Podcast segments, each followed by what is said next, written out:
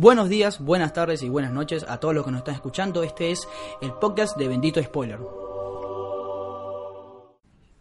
Bienvenidos al decimocuarto episodio del podcast de Bendito Spoiler. Mi nombre es José Rey, estoy junto a Cristian Benítez. Hola, buen día. Como siempre, como es tradicional, les mencionamos que Bendito Spoiler es una página web que se encarga de escribir noticias, recomendaciones, reseñas, especiales, todo, todo, todo, análisis Todo.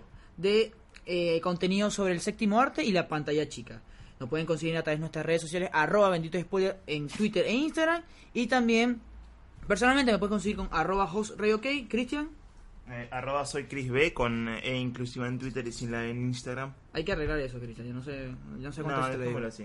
Eh, en el episodio pasado eh, hablamos sobre Dumbo, hablamos sobre, hicimos bueno como siempre benditas recomendaciones y hablamos sobre las dos reinas, que era la película de estreno de esa semana. De esa semana. Esta semana, eh, eh, a ver, una semana abultada en la cartelera argentina porque se estrenaron nada más y nada menos que cuatro películas que traen público, pienso yo. No sé si tú lo has visto así, que son Shazam, la película de DC que estaremos hablando a continuación, eh, Cementerio de Animales, este se puede decir remake o no sé si en el caso de, de esa película basada en novelas se puede decir remake, pero Sí, bueno, es una remake. Esta remake de Eh, sí, em, porque este, ya tenemos una película sobre cementerio de animales. Ajá. Una muy buena, por cierto, del 89. que ya está la Christian eh, comparando con la, la actual. Eh, también se No, estrenó- no comparé nada. Ah, no, No no estoy comparando nada, pero pero bueno, ya tenemos una muy buena del 89. Claro. Es un Eh, hecho. Y también tuvimos Van Gogh, película buena de la verdad, no, no vamos a hablar hoy. Y 4x4. Desgraciadamente no vamos a hablar de Van Gogh. No, desgraciadamente no. A ver, había una interna, porque hay internas como siempre, como en todo lugar. Yo decía que había que hablar de 4x4 porque para mí Van Gogh ya quedó lejos. O sea, a ver, a ver, eh, a ver, ¿la podemos analizar? Sí. Pero Van Gogh ya quedó lejos. Van Gogh estuvo nominado al Oscar. Entonces, como que me interesaba hablar más sobre eh, 4x4, que es la película de... eh, ¿Cómo se llama el director? Una película argentina. Eh, Mariano Con. Mariano Con. Eh, al final ni siquiera la vimos. O sea, porque la verdad no... Tampoco es que nos interesaba tanto. Sino que, bueno, es la, es la película de la Semana Argentina y una película que aparentemente va a arrasar en taquilla, no sé. 4x4, no. Y bueno, pero debería por lo menos traer público. Sí, sí, a ver, Peter Lanzani, Ari Brieva, Mariano Con, de producción Gustavo Duprat, lo tiene también a Brandoni. O sea, tiene toda para la fórmula de, de una buena película, no de una buena película nacional, Claro. una película nacional de, de cartelera, pero no sé si va a arrasar. Claro, y creo como quien dice arrasar. Pero creo que no va a arrasar fue porque justamente porque está Shazam. no, Y te voy a de decir por qué no va a arrasar. Eh, Endgame. Eh, Tengo, falta. yo ya sé, pero yo tengo la teoría de que toda la gente está agarrando todo su dinero Ok, me gusta. Nos, estamos, a ver, para quien nos escucha allá en el exterior, en- por otros países, China, Rusia. eh, Venezuela y todo, bueno, eh, estamos en una crisis económica importante, no sé si tan muy grande como la de Venezuela, pero estamos en una crisis económica muy importante. Es el segundo, es el segundo o tercer país con más inflación. o sea, Creo que sí está en ese ranking y no hay mucha el- ir al cine, o sea, es un bien de lujo, es considerado un bien de lujo, Claro. ok. Eh, no puedes ir al cine dos, tres veces por mes o una persona con un sueldo promedio. Entonces yo lo que yo pienso es que toda la gente ya se está gastando todo su sueldo Claro. para ir a comprarse las entradas de in-game y de paso comprarse el balde sote Sí, sí. que van a venir van a venir con baldes que espero que vengan con baldes así Bueno, conmemorativos claro. y vasos y eso eh, para coleccionar y demás y, y esa es mi teoría También por hubo- eso es que no hay mucha gente ahora en el cine Claro, lo e- que estamos viendo Esta semana hubo una polémica en el cual Ajá. de que se salió a la preventa las entradas de in-game, pero no aceptan promociones. no dan promociones de nada los eh, los cines por lo general están teniendo muchos convenios eh, qué sé yo, el Cinefan lo tiene con Cinemark y Hoyts, Movie Club con Village, Atlas creo que también tiene uno y Multiplex tiene otro.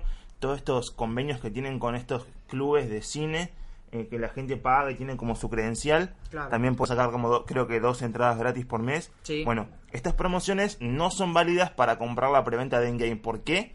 Porque el cine se asegura así la liquidez inmediata. Es decir, una vez que vos compras la entrada, eh, al cine le llega la plata en el momento. En cambio, teniendo estos pactos, los cines, con estos eh, estas páginas web o clubes de cine que tienen, de, de credenciales y demás, la plata le llega de manera mensual. O sea, no es nada directo. Entonces creo que los cines habrán aprovechado eso para, Claro, para y- tener, sí, la mayor liquidez posible y, en el momento. bueno, no, no queremos ir de tema, pero también es como... No, igual es un tema interesante Claro. también. Eh, Endgame eh, o estas películas Vengadores tienen esto de que son masivas, pero no son eh, no son de largo periodo. ¿Qué quiero decir con esto? Que las primeras dos semanas va a explotar el cine.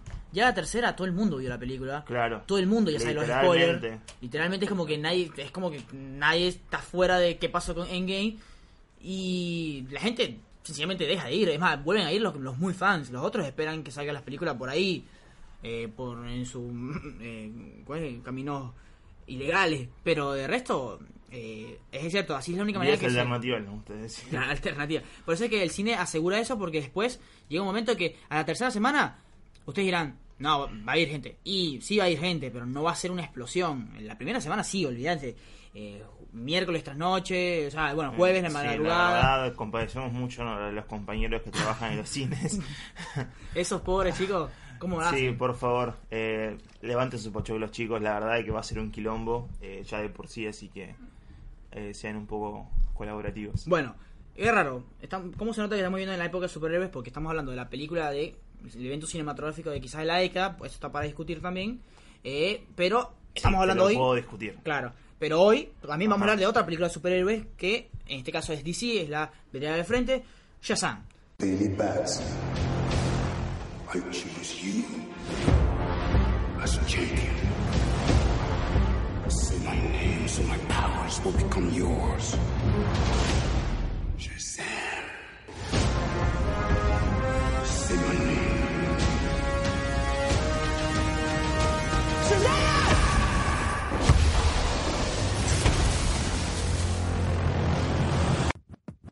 Shazam es un héroe que no sé por qué, no sé si Cristian sabe muy bien esto, porque lo, lo, lo, lo compara mucho con como el Capitán América de DC. O sea, es como hablan de eso. Nunca entendí por qué y siempre se lo estaba comparando con, como Capitán Marvel. Sí, habla a la gente hace nuestro Capitán América porque estaba leyendo que los, en los cómics de Capitán América, el Capitán América de Marvel, gracioso, es muy parecido a Shazam en algunos aspectos. No sé, pero siempre está ese marketing, porque ahorita está todo, todo tenemos que compararlo con Marvel, DC no es puro, así, Lo simplemente. que pasa es que este personaje en su época se llamaba Capitán Marvel. Capitán Marvel. Eh, Shazam en su época se llamaba Capitán Marvel. Ah, es que, ok, eso, eso Claro, me parece que por eso va la comparación. No sé si son ¿Y iguales y- en ¿Y todo. por qué? Se llamaba Capitán Marvel. Que me parece que Shazam. lo de Shazam es que en un principio se llamó él mismo. En un principio, la- la- el primer personaje en llamarse Capitán Marvel es este de Shazam. Ah, ok.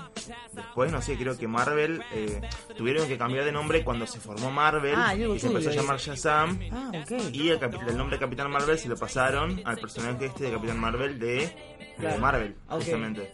Ah, mierda, viste, aquí aprendemos todo. La verdad, es algo que me llama mucho la atención. Pero al fin, eh, para la gente común, la gente que no es fan de los cómics, eh, no, eh, era un personaje muy conocido. No son, a ver, hasta yo que hasta que vi la película el pasado día de estreno, yo no entendía bien la historia, no sabía. El trailer te da a entender algunas cosas, pero eh, no sabemos muy bien a qué va este personaje si no conoces los cómics. Y las primeras impresiones es que me agradó mucho. Shazam es una película sumamente graciosa, eh, pero un- una comedia no exagerada. Hay, hay momentos, obviamente, como que exagera, como que eh, se va de la mano, pero en, sí es una comedia que también como muy ochentosa, ochentosa porque tiene acción, violencia, comedia, algunas cosas sin sentido, pero es como muy ochentoso, hasta noventero, y, y es muy buena la verdad. Tiene un personaje, Billy Batson, que creo que tiene algo, eh, no sé si único, pero muy llamativo en lo que es DC. Tiene un personaje con el cual te puedes sentir, eh, te puedes relacionar. O sea, es un chico que la pasa mal, que es huérfano, que aún así piensa que su mamá la está buscando, que porque es huérfano porque se perdió de una manera muy rara, se pierde y se va en un- un- una feria, se pierde con su, se pierde y su mamá no lo busca, entonces es, un personaje huérfano que pobre obviamente que, que no sabe cuál es su destino y Sí, igual no está tanto por lo pobre. En, Claro. sentido, la película es más eh, ayornada o lo que se podría decir como un... eh, encontrás muchos gajes de lo que eh, Spielberg le ha dejado al cine de la cultura, esto de que, bueno, te, mu- te muestran al niño de clase media, no no el, el pibe huérfano que la pasa mal, sino el pibe huérfano que está bien, o sea, incluso tiene una casa acomodada, todos los, los lugares estos de Sí, los orfanatorios están bien, Claro. o sea, no... Sí, también. Y al final queda un. Eh, no sé el término, el casa por. Casa de huérfanos, no sé. eh, no, no recuerdo el término. Sí, tampoco recuerdo el término. que en el cual, eh, bueno, familiares o personas formadas, que tienen estabilidad, los aceptan. Eh, Billy Batson tiene un jovencito de 14 años que es más, más o menos también comparando con Spielberg va eso de que, bueno, vas a crecer y al final tienes que aceptarlo, es una aventura. Y bueno, pasa todo esto de eh, los dioses, de, no sé, Shazam, los griegos, porque no explican muy bien toda esa, la mitología. No, creo que esa parte está más dirigida a, a que uno se, se meta en, en la mitología esta de Claro. Shazam y en la mitología griega y demás, se ponga a averiguar uno. Qué sé yo, es una película para que después de salir de esta película, si te gustó, vayas a Wikipedia y investigues un Claro. montón. La verdad que la historia de Shazam yo la sigo hace mucho, es uno de los personajes favoritos de los cómics. Eh, Superman es uno de mis preferidos, pero creo que Shazam eh, tiene todo lo que quizás un niño en su época hubiera querido porque es la fantasía no adolescente trasladada a un niño esto de que alguien se pueda convertir en un superhéroe un niño humano sin Claro. ningún tipo de de, de- de- De- ni, ni creencia, de- ni claro. creencia, ni fanatismo por. pero por de lo- maravilla ni o sea Claro. Un niño que, a ver, un niño que no está, no tiene tiempo para soñar ese tipo de cosas, no tiene tiempo para pensar en el futuro, tiene que arreglar sus cosas porque como di- digo al principio, es un chico que eh, se perdió, se separó de su mamá, se perdió y la está buscando. sí Lo está buscando y entonces como que él lo que le interesa es conseguir a su mamá.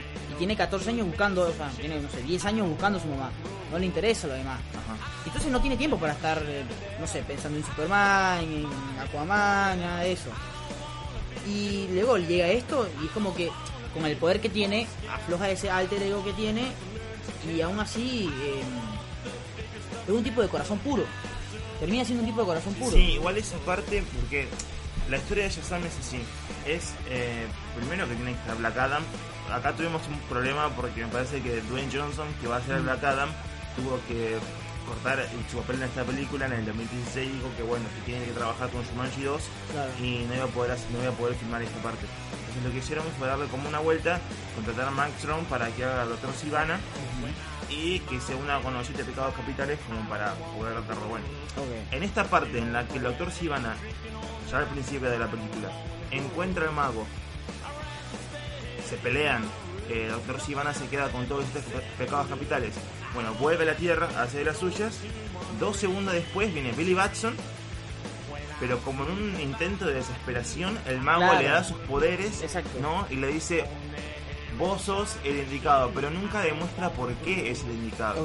Todos sabemos que Billy Batson es el indicado porque todos conocemos la historia de Shazam. Pero acá no está el por qué. Me parece que ese es un punto flojo y quizás lo puede haber explorado en la versión del director.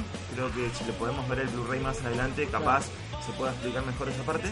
Pero eso fue como muy recortado, fue muy, Muy de golpe. espontáneo, muy de golpe, Es claro. que, eh, como tú lo dices, el, el mago le hace la prueba a todos.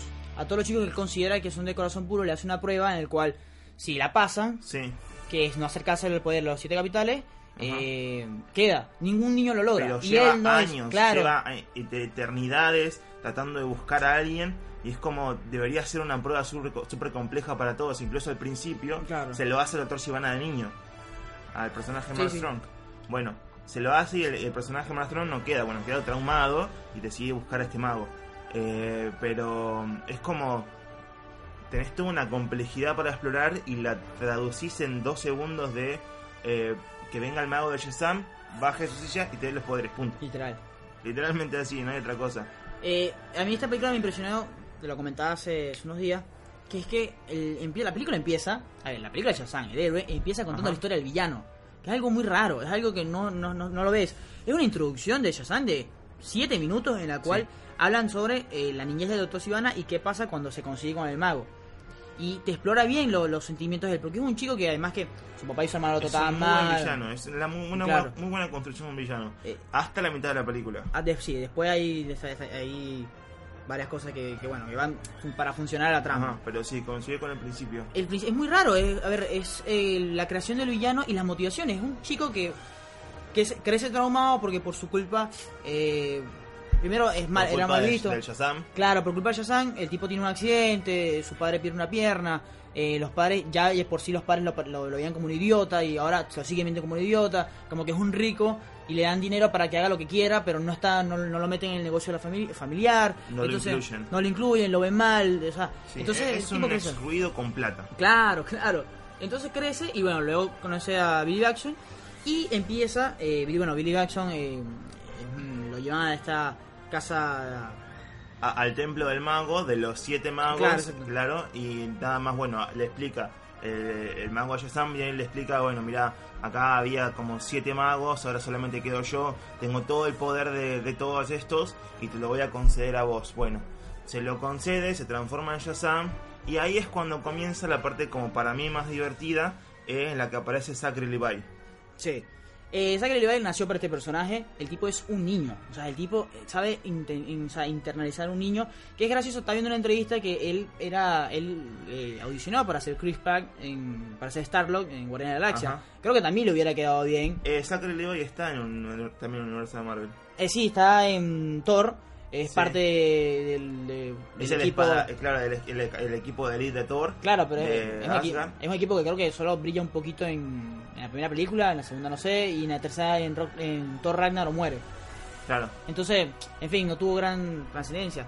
Pero pudo haber sido Starlock, me parece que hubiera quedado bien. Pero Shazam es impresionante, o sea, el tipo le queda al, a- ahí el papel. eh, eh, ¿Sabe? Se ríe, maneja, se maneja como un niño, es, es muy bueno, da mucha risa. Y co- continuando con la historia, bueno, después eh, Billy Jackson está en este hogar transitorio. Que Ah, perdón, yo también quiero decir algo de Zachary Levi. Eh, también tiene que ver con mucho la incidencia del director en este caso sobre la, la parte o la dirección actoral también. Claro. Esto de que los dos se complementen bastante bien. Asher Ang- Angel, ¿se- creo que se llama, Sí. y Zachary Levi, eh, estuve leyendo, investigando un toque sobre esto, de que los dos estuvieron como trabajando juntos durante un tiempo, como para poder entenderse entre los dos y qué sé yo, frases o cosas que diría el personaje de A- Asher Angel o haría, eh, también lo hace Zachary Levi y es como se complementan demasiado. Claro. Creo que lo que pierde en ese, en ese sentido es la relación que tienen con el personaje de Freddy, que es el chiquito este que actúa también en It, ¿cómo se llama? Eh, ahí te lo busco. No, bueno, Ja- Jackson algo, creo. No, no, no quiero. Eh, no quiero Jack D. Grazer. Claro, no quiero Jack D. Grazer, bueno, el personaje que hace el personaje de Freddy es el hermano eh, a- adoptivo de, Sí. de Billy Batson. Eh, cuando está Asher me parece que es bastante fría la relación, que es un poco antipática. Sí. Y cuando llega Zachary Levi es todo maravillosa. Zachary Levi y eh, Dylan D. Grazer. eh, ¿Era Dylan? Sí. No, se O llama Jack Dylan Gracie, exacto. Bueno, Jack Dylan Grazer. Bueno, eh, y, y Zachary Levi son pero la mejor combinación Sí, del sí. cine que vas a ver. O sea, son muy divertidos, los Claro. dos llevan bastante bien en, la, en pantalla, o sea, son los dos son uno. La verdad que es todo un juego y los dos parecen ambos niños. Eh, Y hasta tienen, no sé, tienen la mejor eh, secuencia de entrenamiento que yo he visto Sí. en, en los superhéroes, que da mucha risa, mucha risa porque la parte del poder invisible es genial, Es genial. Me, me cagué mucho de risa, la verdad pasé bastante bien. O sea, la- y tiene un montaje muy bueno, con música muy buena. Eh, además es, es Filadelfia. Es- suena que estoy diciendo cualquier cosa, pero está Rocky, o sea, es como... Tiene referencias a Rocky, Rocky, también. claro. Pero también esto de la secuencia que decís vos del entrenamiento tiene que ver una parte esta simbólica de lo que haría un niño cuando se es un Claro, superhéroe. obvio. Porque es secuencia de entrenamiento y hacen también, qué sé yo, van a un cajero automático y veo que con el, el poder de electricidad sacan Claro. todo el dinero, pero no lo hacen como si fueran delincuentes, sino que, qué sé yo, están todos asustados de que Claro, "No, un- estos dólares y vamos, ¿no? Que, Claro, que no un poquito para comprar algo. O van a la tienda y que, bueno, eh, dame una cerveza. Claro. Eh, ID, ¿qué ID? Soy- Yo soy la Claro, ID. ellos piensan qué pueden hacer y dice, soy un adulto, pará, vas a comprar cerveza. Entonces empiezan a hacer todas cosas que un niño piensa que hacen los adultos y me parece que está muy bien eh, llevado Claro, a cabo en la película. en parte la película no es para, o sea, muchos héroes crean o Sí. se transforman para lu- luchar contra algo. No, o sea, el niño consiguió el poder y él va hasta en la calle y está jodiendo, Lo aprovecha bonito. como un niño, Exacto. aprovechar su poder. O sea, el personaje de Mark Strong como tal siempre ha estado, pero se conocen después. O sea, el doctor Sivana y él se conocen a mitad de película, no, no, no tiene nada que ver con él como entrenamiento. Él simplemente está ahí, está eh, choqueado con todo lo que está pasando y lo disfruta. La parte de las pechugonas también, el bar de pechugonas Sí. da mucha risa. O sea, es una... Bueno, toda esa parte es muy espiloriana. Claro. Esto de que la aventura y el niño y Claro. todas esas cosas. Y. Que, a ver. eh, vamos a hablar un poco del director. El, el director se llama David Sandberg, es un director eh, Sí, que está igual con- no se confundan. Ustedes buscan David Sandberg y aparece el director de Kung Fury. No, ok, no. No, no, no. No es el director de Kung Fury. O sea, hay dos directores importantes en bueno, Hollywood en este David momento. F. Sanders. David, Eh, tienen que buscarlo como David F. Sanders, porque Mm. incluso él en su Instagram había puesto una publicación muy chistosa en la que él lo confundían con el director de Kung Fury. ah, ok. Es un director sueco. Eh, eh, dirigió Annabelle 2 Ajá. y eh, Cuando las luces apagan. Yo vi la Cuando las luces apagan, una buena película. Eh, Annabelle 2. Annabelle no, 2 fue- para mí me gustó mucho. no, no Annabelle la 2. recuerdo, no, tampoco soy tan A fan del me dio terror. mucho miedo Annabelle 2. Entonces, pero esto- esta es su primera película de gran presupuesto. sí. Y, y, a ver, lo maneja muy bien. Las, las locaciones, tú me comentabas que tiene una fotografía muy agradable. Tiene una fotografía muy de autor. Toda la película Mm. entera es de autor. Entonces me parece que de DC, en este caso, está yendo por un buen camino. Ya tiene tres. Wonder Woman, eh, Aquaman y Shazam son tres películas de autores. Ok. Después tenés, qué sé yo, eh, la Justice League y Batman vs Superman y el Man of Steel son todas de Zack Snyder. Zack Snyder lo que tiene una cosa muy muy engorrosa que tiene con la fotografía. A mí me encantaron las películas. Pero las fotografías son colores, una paleta de colores de azul, oscuro, Claro. grises y negro, no Y tiene más. pasa que en parte yo creo que el error de DC fue como. Ellos querían. eh, a ver, el personaje de Batman es el personaje de Batman y funciona muy bien porque es su, es su, for- su forma Sí. de ser. Y ellos por ahí querían siempre ponerle a todos los otros personajes algo de Batman, algo del Claro. misterio, algo de eso. Porque eh, eh, Superman. El Superman de, de este, de, esta, de este DC es muy oscuro, o sea, termina siendo un personaje muy un poco oscuro, que por ahí no va tanto con su personaje real, lo que estamos acostumbrados. Quizás eh, igualmente se exploran facetas de Superman así en los cómics, incluso en las Sí, películas animadas. Pero luego No cuando, si- cuando luego cuando los chocas se ve más evidente el hecho Sí. de que ok, Batman, entiendo que es Batman es Batman y le funciona, pero es Batman. Entonces, Superman no tiene que ser tan oscuro también. Wonder Woman no es tan oscura, o sea, es- pero es, es un poco más blando. Y luego viene Aquaman, que Aquaman también fue, en parte fue muy gracioso. Y luego viene este que es como un Deadpool. Todo lo eh, contrario, es todo lo contrario de todo. Claro, No- exacto. No, me gusta que lo comparen con Deadpool.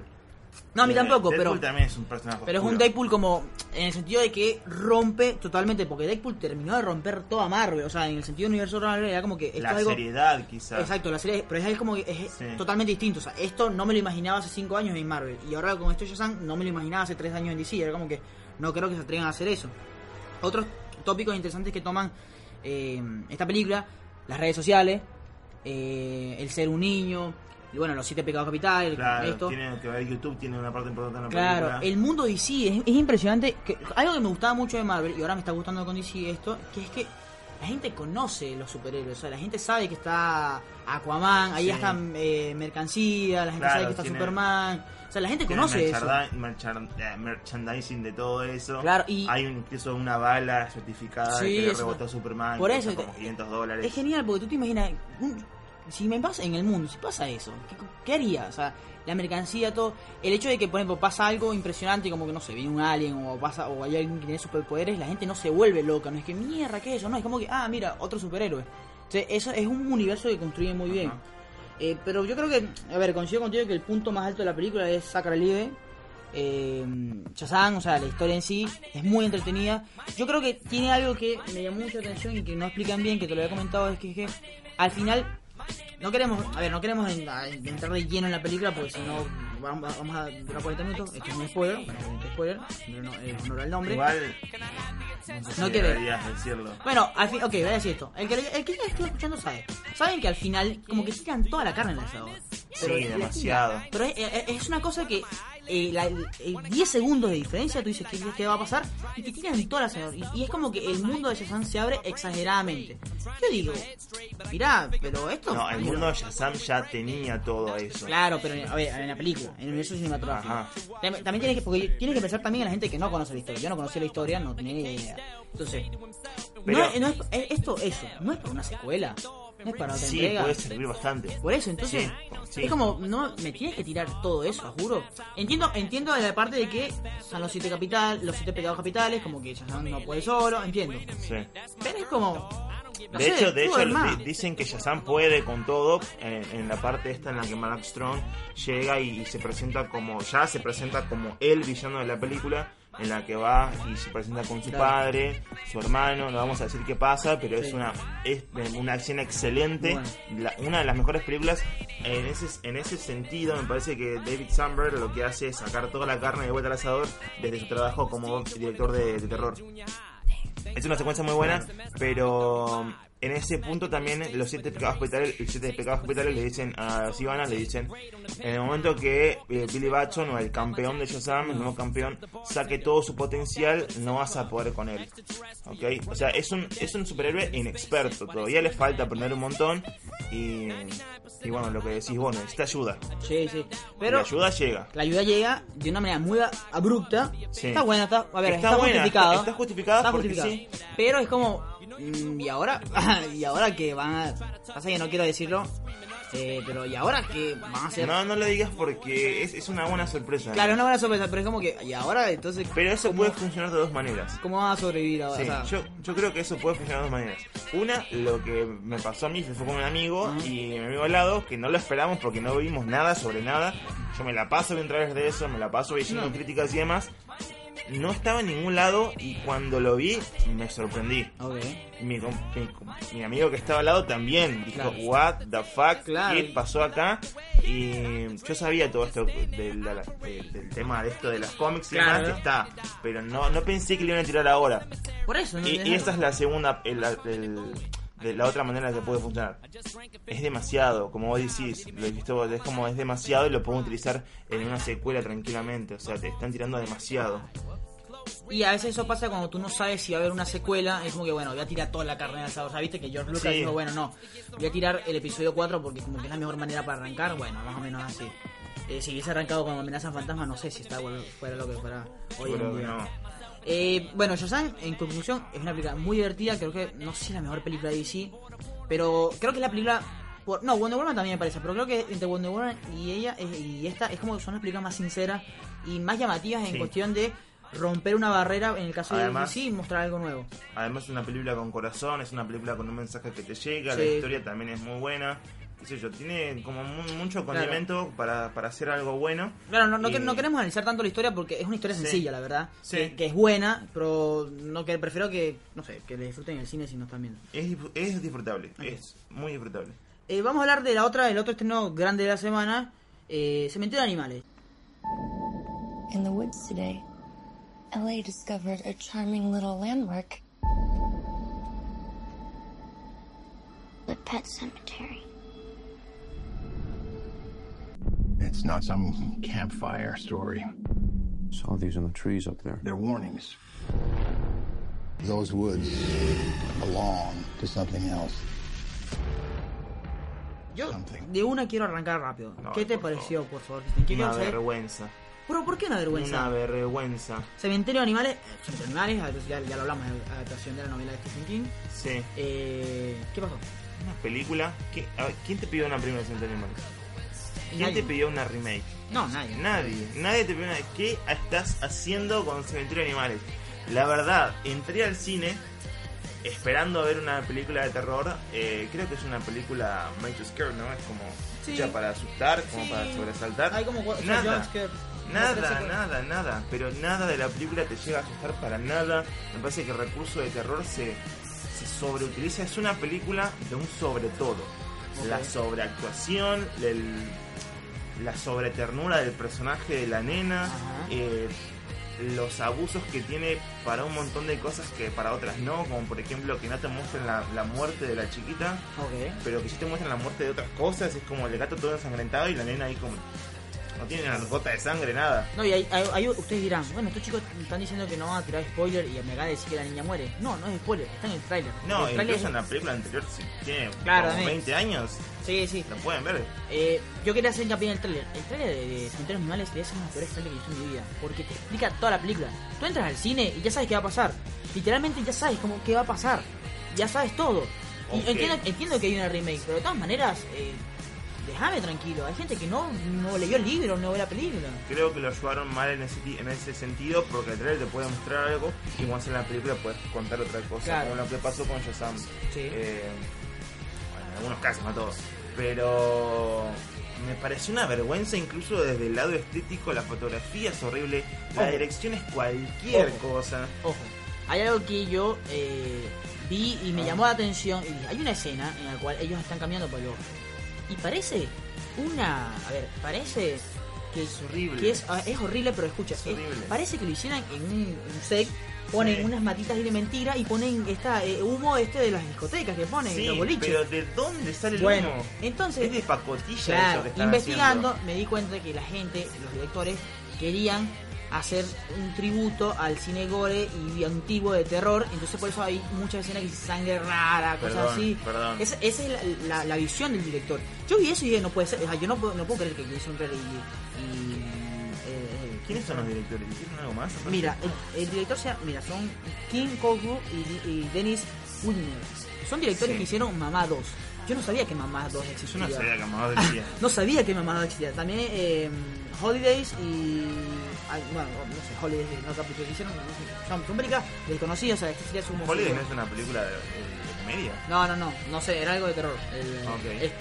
Eh, son películas que de- desconozco. A ver, Mamá 2, a ver, me, me, me sentí ofendido porque no sé qué es Mamá 2. Mamá 2, Mamá 1, Mamá 1 y el cortometraje de Mamá fue creado por Andy Muschietti producido por Guillermo del Toro. Claro, y Mamá es una película que, que- que hoy en día han pasado que siete años y todavía no nos acordamos de esa película y las pasan todavía por, el- por el- por la televisión. Ahora, yo no me acuerdo de La, Mamá la de 2. Mamá me gustó mucho, pero Mamá no sé qué No. Entonces imagínate, no, No, son, no son- o sea, no lo conocen y esa es su, su primera oportunidad.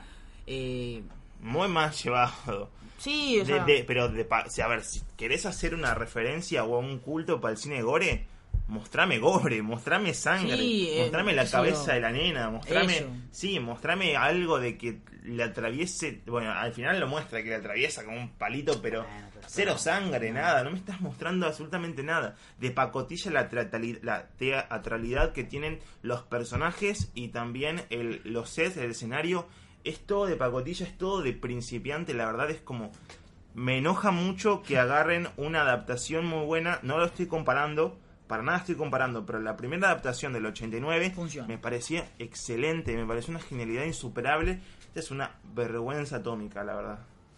eh, yo destaco la actuación de la niñita, que bueno, se termina. Sí, la nena es muy buena. Me gusta mucho, no, su parte eh, muerta, no. Bueno, la normal. Da, La- da un poco de miedo, Sí, ¿no? da- O sea, de por sí la tiene- cara, entonces... Tiene buena dirección de, Sí. eh, de actor ahí. Ahí la, la hicieron muy bien. Y obviamente el gato. El gato es lo mejor de la película. El gato es lo mejor Es de la el- película, pero ¿podés creer que un gato sea lo mejor de la película? Claro, no es CGI, es un gato, literal. Eh, sí. Eh, fue, sí, bueno, si, si, si- nos siguen en nuestras redes sociales, arroba Into spoiler, podrán ver que fue, el gato fue a la premier, se Sí, vistió se llama todo. Church. Short, eh, por Winston Short. Hay un chiste ahí con Con Churchill, de, De- porque el personaje del vecino, que es Jude, Jude se llama el personaje. sí, Eh, es el actor que interpretó a Winston Churchill en The Crown. y ganó un, un Emmy. Sí, me hizo Eh, llorar. acá, acá, no sé, o sea, acá hace de viejo loco que... Acá ha sido un viejo que no se entiende. Claro, eh, porque la película, a ver, la película tiene dos trasfondos muy interesantes, que es el hecho de que si tú tienes el poder en serio de poder revivir a algo, no lo, hace- no lo harías. ¿Qué es lo que pasa? El chico eh, se muere la niña y él, como que tiene que revivir a la, la hija. Eso, eso es algo, a ver, eso es una temática eh, hasta filosófica muy interesante. Y es como, entiendo la destrucción del personaje, eh, o la desmoralización del personaje, porque revivir algo es, es- no es el camino del héroe, por supuesto. eh, y está, está bien llevado, o sea, me gusta. No. Ahora, no sé, de resto es como, bueno. Y entonces, es como, y entonces. Es aburridísimo. Es muy, es muy predecible la película, sabes muy bien qué va a pasar. Sí, total. incluso cuando el personaje de la madre. Pero No, que, que es el, el otro trasfondo de la Claro, película eh, que no tiene nada que ver, no ¿no? tiene nada que O ver sea, es como que yo con nada, pero te lo incluye y te incluye como estos estas expresiones faciales de principiante de vuelta del personaje que se retuerce, ¿no? El contorsionista, la, ese ya la pasó nena de moda. contorsionista. Ese ya pasó de moda, no Eso, incluso lo que vos decías de del, la cuestión filosófica, del poder y todo eso, ya se exploró. Pueden Bastante. cambiar, hacer algo original, chicos. Acá tienen plata. Tienen Háganlo, por favor. original. Si quieren una loquera como Oz, nosotros, que es una loquera, pero es algo original, dale. Eh, pero es eso, eh, los, los tipos de una u otra manera querían como eh, no muy pocos efectos especiales, o sea, querían como que homenajear el cine de Sí, terror de ochentoso hasta serie hasta la mal llamada serie B. Pero no te deja nada esta película. O sea, literal no hay no hay una escena que diga mierda, me cagué todo. No, no, no tanto por el miedo, porque ya hemos hablado que el terror a veces no, no es solamente terror de asustarte en el Ajá. momento, sino que no te deja nada, ni el final. El final es como que, bueno, eh, The Walking Dead o qué onda, ¿qué se viene? No, el final es horrible, Dios, qué vergüenza. Ni me vas a acordar del final, lo peor de la película es el final incluso. La verdad es que decepcionó demasiado. Es muy, es más, el final termina muy capítulo de serie, que viste que termina como que en el próximo Sí. capítulo vendrá y que Sí. sale el gato y que ya viene el Pero es que encima el, el maquillaje que le ponen a todos. Sí, no, es que no, no, no, no, no es una película que... A ver, no me parece un desastre, me parece que es una película si vas ahí, ah, no vas ahí como la mentalidad de Christian a crítico, ni... ni, ni, ni, ni se- ni- ni No creo tan- que la pasen bien. Claro, si, si no eres tan amante de primera película, vas, No, con, los, no vas la- con los pochoclos y es una Sí. película típica de terror que tiene el nombre de Stephen King y tiene un, un reparto Basta, literalmente conocido. Basta de Stephen King. Eh, La, la serie me gustó mucho. ¿Cómo eh, se llama? em, La que está el hermano de los descargas. Sí, sí, eh, que, a ver, esa es la serie. Uh, eh, Ay, a ver, ahí la el- Ahí te la busqué. Yo no terminé, yo, tú, tú la terminaste, yo, la, yo llegué a la Eh, mitad sí, temporada. la terminé. Eh, que es la serie que une el, el- el universo de Stephen King en, en la Sunshine Redemption, un homenaje a, hay homenajes ahí, cosas así. Sí, ahí, ahí estoy buscando, a ver el nombre. El, se el año pasado. Eh, Castle Rock. Sí. Tremenda serie, me Es gustó. Me- hay películas de Stephen King que me gustan mucho. Es que, a ver, la historia de Stephen King es muy Toda interesante. la historia de Stephen King es interesante, el problema siempre es la, la visión del director. Eh, Sí, y, y el problema es que me vas a hacer todo de Stephen King. sí, a ver, todos los años hay una película. Sí, No, por lo menos dos. Mm. Sí, pero qué sé yo, tiene un montón de libros más interesantes que, que sé yo. Bueno, eh, tampoco, eh, a ver, no hay mucho que analizar del cemen- del cementerio de animales. Es, es una película literal que es para pochoclos, para ir a comer un poquito, pero, eh, qué sé yo, sí, asustar en ninguna de las escenas, pero tiene, se, o sea, se va de la mano, tiene, la, la, la, esposa tiene una, historia- una historia de trasfondo que no sirve, nunca te explican por qué el tipo se mudó a...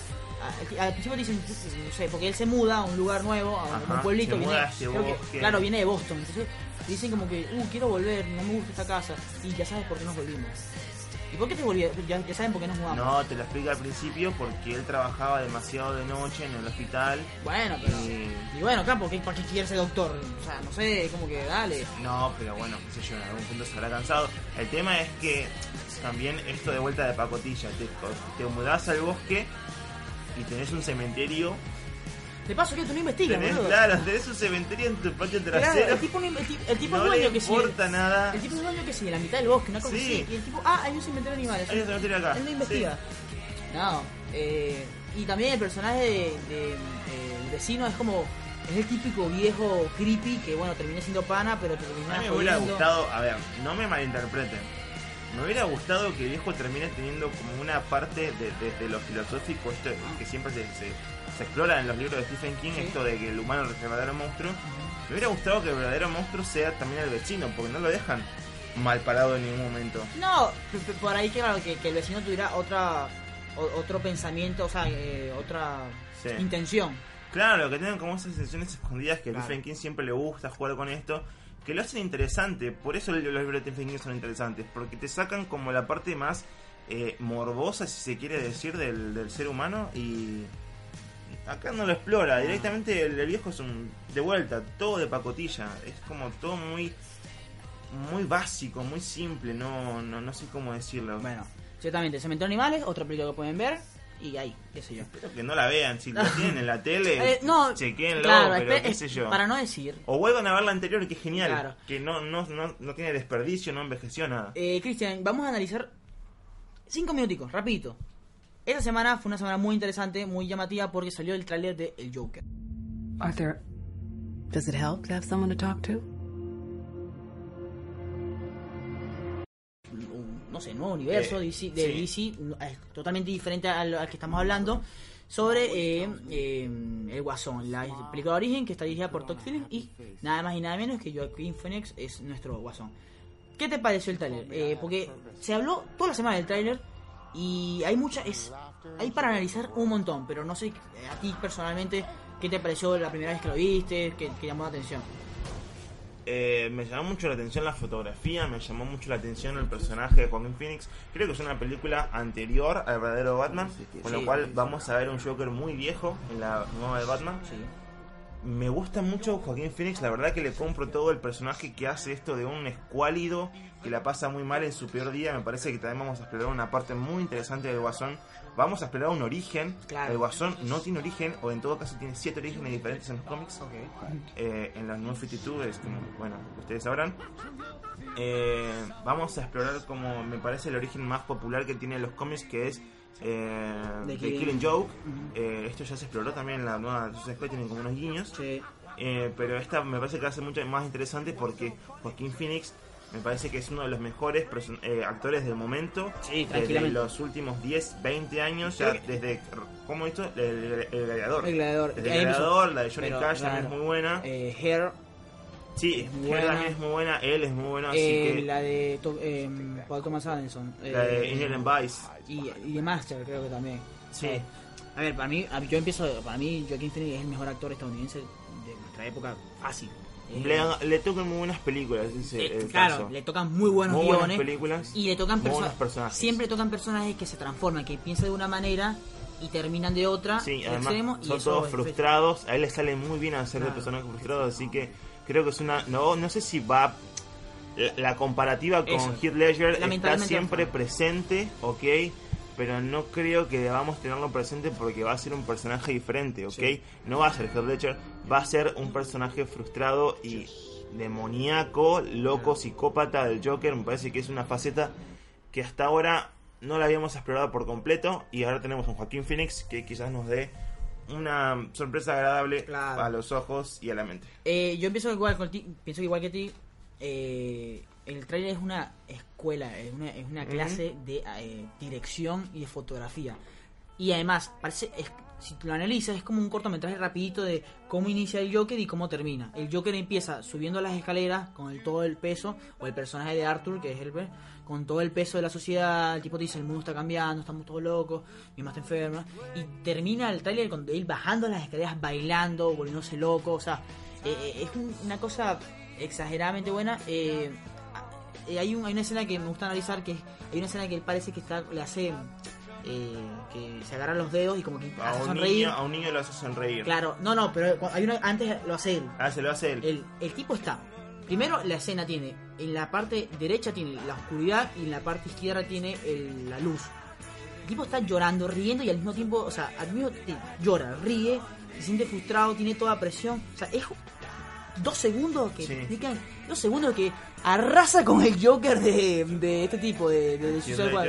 No no no de no de Jared Leto o sea, como- Ah. no existe. Mira te queremos pero no vengas más nunca para que ni te acerques no el Ledger que cumplió años hace poco eh, es una de las mejores actuaciones que he visto en mi vida. Creo que va a ser una de las mejores actuaciones eh, una, que- creo que si se hace una lista de las 100 mejores actuaciones de la historia creo que tiene que estar él Sí, tranquilamente desde 50 la escuela de la improvisación Sí. es como uno de los mejores, así que... Eh, pero es, es una clase magistral este yogi. Y un, datico- un dato interesante que es, ese niño con el cual le hace eso, es muy posible que sea Bruce Wayne.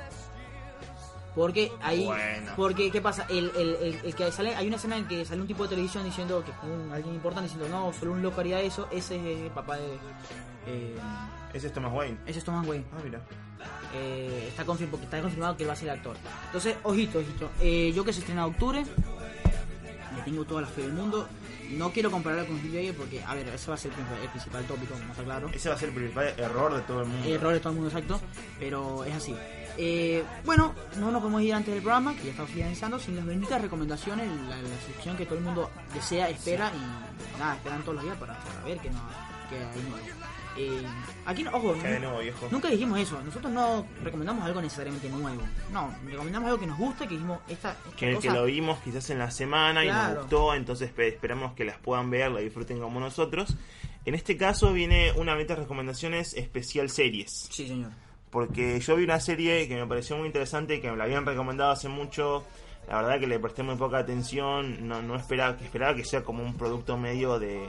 Porque me parece que la serie es de FX, ¿no? O algo de eso. De- sí, de Fox en realidad. Bueno, sí, Fox. eh, no tengo mucha confianza en este tipo de series, pero bueno, esta me parece que tiene la maravilla va desde la composición, el guion, los personajes y, y todo lo, lo que tiene alrededor, lo que se explora, más que de la crudeza visual que, que siempre aparece, está en, en todo. Eh, se llama Atlanta, la serie de... Sí, la serie de Donald Glover o Childish Gambino. Eh, Que me- tipo hace todo. Sí, yo vi la primera temporada, estoy por los primeros capítulos. La verdad me encantó el capítulo 7, me pareció lo mejor que puede tener no solamente la serie, sino el cine en sí. Pues tiene como una mezcla, porque Sí, el director, de hecho, de la, de la primera temporada, los di- directores, lo- los más presentes son Donald Glover y Hiro Murai.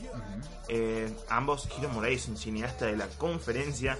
La verdad que maneja la cámara de manera magistral. Él también da mucha clase de eso. Eh, en los primeros episodios tiene mucho traveling, mucho de estos, combinar los colores. Es como sin perder como la, la parte viva o la parte real de toda la ciudad eh, que es Atlanta. Y, y Donald Glover siempre apoya, siempre con su carisma y su ironía en todo. Me pareció muy buena. No sé si se calificaría como una serie de comedia. Es de comedia. Eh, eh, Te podés comedia llegar a reír. y gana los premios de comedia. Sí, pero me parece que más que nada lo que hace es como visualizar las problemáticas y vos a, a raíz de eso, de la obviedad de la problemática que es que nadie la explora, te puedes llegar a reír sobre eso, ok. No sé si es una serie de comedia como tal.